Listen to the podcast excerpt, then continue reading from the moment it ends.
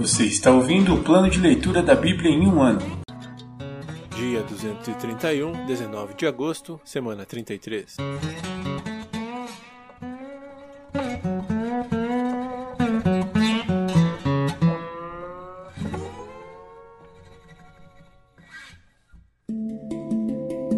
Novo Testamento.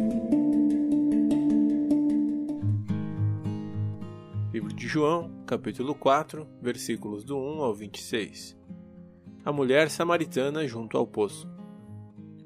Jesus sabia que os fariseus tinham ouvido dizer que ele batizava e fazia mais discípulos que João, embora Jesus mesmo não os batizasse, e sim seus discípulos. Assim, deixou a Judéia e voltou para a Galiléia. No caminho, teve de passar por Samaria. Chegou ao povoado samaritano de Sicar, perto do campo que Jacó tinha dado a seu filho José. O poço de Jacó ficava ali, e Jesus, cansado da longa caminhada, sentou-se junto ao poço, por volta do meio-dia. Pouco depois, uma mulher samaritana veio tirar água, e Jesus lhe disse: Por favor, dê-me um pouco de água para beber. Naquele momento, seus discípulos tinham ido ao povoado comprar comida. A mulher ficou surpresa, pois os judeus se recusam a ter qualquer contato com os samaritanos. Você é judeu e eu sou uma mulher samaritana, disse ela a Jesus. Como é que me pede água para beber? Jesus respondeu: Se ao menos você soubesse que presente Deus tem para você e com quem está falando, você me pediria e eu lhe daria água viva. Mas você não tem corda nem balde e o poço é muito fundo, disse ela. De onde tiraria essa água viva? Além do mais, você se considera mais importante que nosso antepassado Jacó, que nos deu este poço? Como pode oferecer água melhor que esta que Jacó, seus filhos e seus animais bebiam? Jesus respondeu: Quem bebe desta água logo terá sede outra vez. Mas quem bebe da água que eu lhe dou nunca mais terá sede. Ela se torna uma fonte que brota dentro dele e lhe dá a vida eterna. Por favor, Senhor, dê-me dessa água, disse a mulher. Assim eu nunca mais terei sede nem precisarei vir aqui para tirar água. Vá buscar seu marido, disse Jesus. Não tenho marido, respondeu a mulher. Jesus disse: É verdade, você não tem marido, pois teve cinco maridos e não é casada com o homem com quem vive agora. Certamente você disse a verdade. O Senhor deve ser profeta, disse a mulher. Então diga-me, por que os judeus insistem que Jerusalém é o único lugar de adoração, enquanto nós, os samaritanos, afirmamos que é aqui, no Monte Gerizim, onde nossos antepassados adoraram? Jesus respondeu: Creia em mim, mulher. Está chegando a hora em que já não importará se você adora o Pai neste monte ou em Jerusalém. Vocês, samaritanos, sabem muito pouco a respeito daquele a quem adoram. Nós adoramos com conhecimento, pois a salvação vem por meio dos judeus. Mas está chegando a hora, e de fato já chegou, em que os verdadeiros adoradores adorarão o Pai em espírito e em verdade. O Pai procura pessoas que o adorem desse modo, pois Deus é espírito, e é necessário que seus adoradores o adorem em espírito e em verdade. A mulher disse: Eu sei que o Messias, aquele que é chamado Cristo, virá. Quando vier, ele nos explicará tudo. Então Jesus lhe disse: Sou eu, o que fala com você.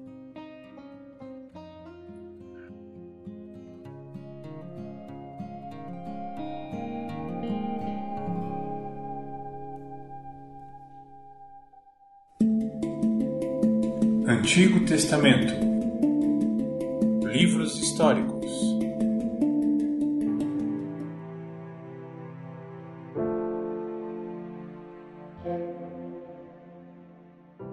Primeiro livro das Crônicas, capítulo 15 Preparativos para transportar a arca. Davi construiu várias casas para si na cidade de Davi. Também preparou um lugar para a arca de Deus e armou uma tenda especial para ela. Em seguida, ordenou: Ninguém, a não ser os levitas, levará a arca de Deus. O Senhor os escolheu para carregarem a arca de Deus e o servirem para sempre. Então Davi colocou todo Israel para ir a Jerusalém a fim de trazer a arca do Senhor para o lugar que ele havia preparado.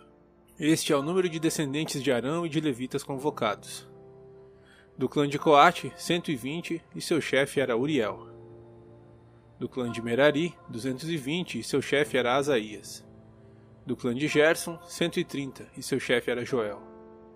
Dos descendentes de Elisafã, 200, e seu chefe era Semaías. Dos descendentes de Hebron, 80, e seu chefe era Eliel. Dos descendentes de Uziel, 112, e seu chefe era Aminadab. Em seguida, Davi convocou os sacerdotes Zadok e Abiatar, e os chefes dos levitas, Uriel, Asaías, Joel, Semaías, Eliel e Aminadab. Disse-lhes: Vocês são os chefes das famílias levitas. Consagrem-se, vocês e todos os seus parentes levitas, para trazerem a arca do Senhor, o Deus de Israel, para o lugar que preparei para ela. A ira do Senhor irrompeu contra nós da primeira vez, pois não foram vocês, os levitas, que levaram a arca. Não consultamos a Deus sobre o modo apropriado de transportá-la. Então os sacerdotes e os levitas se consagraram a fim de trazer para Jerusalém a arca do Senhor, Deus de Israel. Os levitas carregaram a arca de Deus sobre os ombros, usando as varas presas a ela, conforme o Senhor havia instruído por meio de Moisés. Davi também ordenou aos chefes dos levitas que nomeassem cantores e músicos para entoarem cânticos alegres acompanhados por harpa, liras e símbolos. Os levitas escolheram Emã, filho de Joel e seus parentes levitas, Asaf, filho de Berequias, e Etan, filho de Cuxaías, do clã de Merari. Foram escolhidos como seus ajudantes os seguintes homens: Zacarias, Jaaziel, Semiramote, Jeiel, Uni, Eliabe, Benaia, Maazéias, Matitias, Elifeleu, Miqunéias e os guardas das portas, Obed-Edom e Jeiel.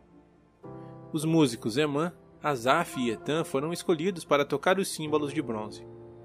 Zacarias, Aziel, Semiramote, Jeiel, Uni, Eliabe, Maazéias e Benaia foram escolhidos para tocar as harpas em tons agudos. Matitias, Elifeleu, Miqunéias, Obed-Edom, Azazias e Jeiel foram escolhidos para tocar as liras em tons de oitava. Kenanias, chefe dos levitas, foi escolhido para dirigir o canto, pois tinha habilidade para isso. Berequias e Eucana foram escolhidos para cuidar da arca. Sebanias, Josafá, Natanael, Amazai, Zacarias, Benaia e Eliezer, todos sacerdotes, foram escolhidos para tocar as trombetas enquanto iam à frente da arca de Deus. Obed-Edom e Jeias também foram escolhidos para cuidar da arca. A arca é levada para Jerusalém. Então Davi, as autoridades de Israel e os generais do exército foram à casa de Obed-Edom a fim de trazer a arca da aliança do Senhor para Jerusalém com grande celebração. E, como Deus estava claramente ajudando os levitas enquanto carregavam a arca da aliança do Senhor, ofereceram como sacrifício sete novilhos e sete carneiros. Davi vestia um manto de linho fino, assim como os levitas que carregavam a arca, os músicos e Kenanias, o dirigente do canto. Davi também vestia um colete sacerdotal.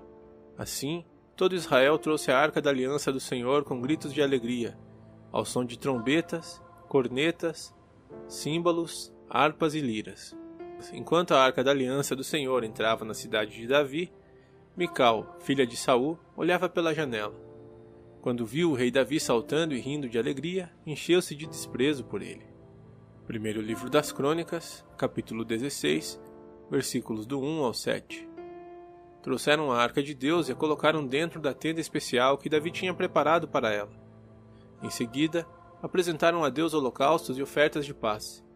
Quando Davi terminou de oferecer os holocaustos e ofertas de paz, abençoou o povo em nome do Senhor. Depois, para cada homem e mulher em todo Israel, deu um pão, um bolo de tâmaras e um bolo de passas. Davi nomeou os seguintes levitas para servirem diante da arca do Senhor, invocarem as bênçãos dele e darem graças e louvarem o Senhor, o Deus de Israel. Asaf, o chefe do grupo, tocava os símbolos. Depois dele vinha Zacarias, seguido de Jeiel, Semiramote, Jeiel, Matitias, Eliabe, Benaia, Obed-Edom e Jeiel, que tocavam harpas e liras. Os sacerdotes Benaia e Jaaziel tocavam trombetas continuamente diante da arca da aliança de Deus, o cântico de louvor de Davi. Naquele dia, Davi encarregou Asaf e seus parentes levitas de louvarem com ação de graças ao Senhor.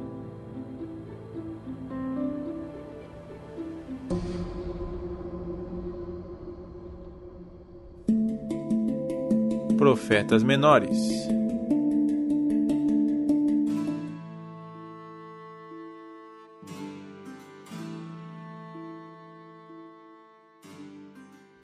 Livro de Zacarias, capítulo 4 Um candelabro e duas oliveiras.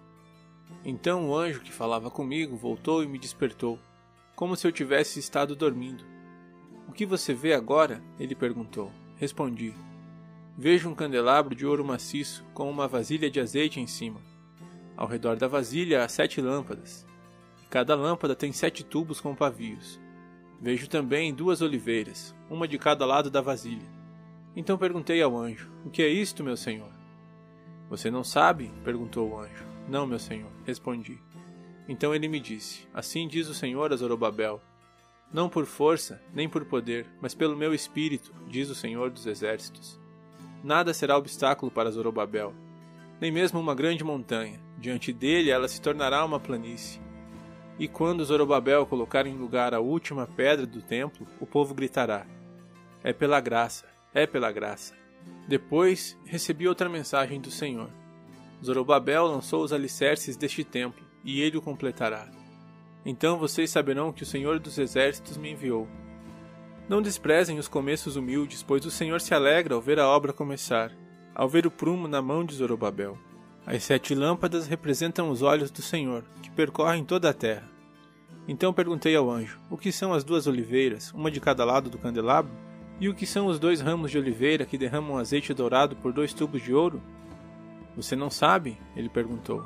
Não, meu senhor, respondi. Então ele me disse: Eles representam os dois ungidos que ficam na presença do Senhor de toda a terra.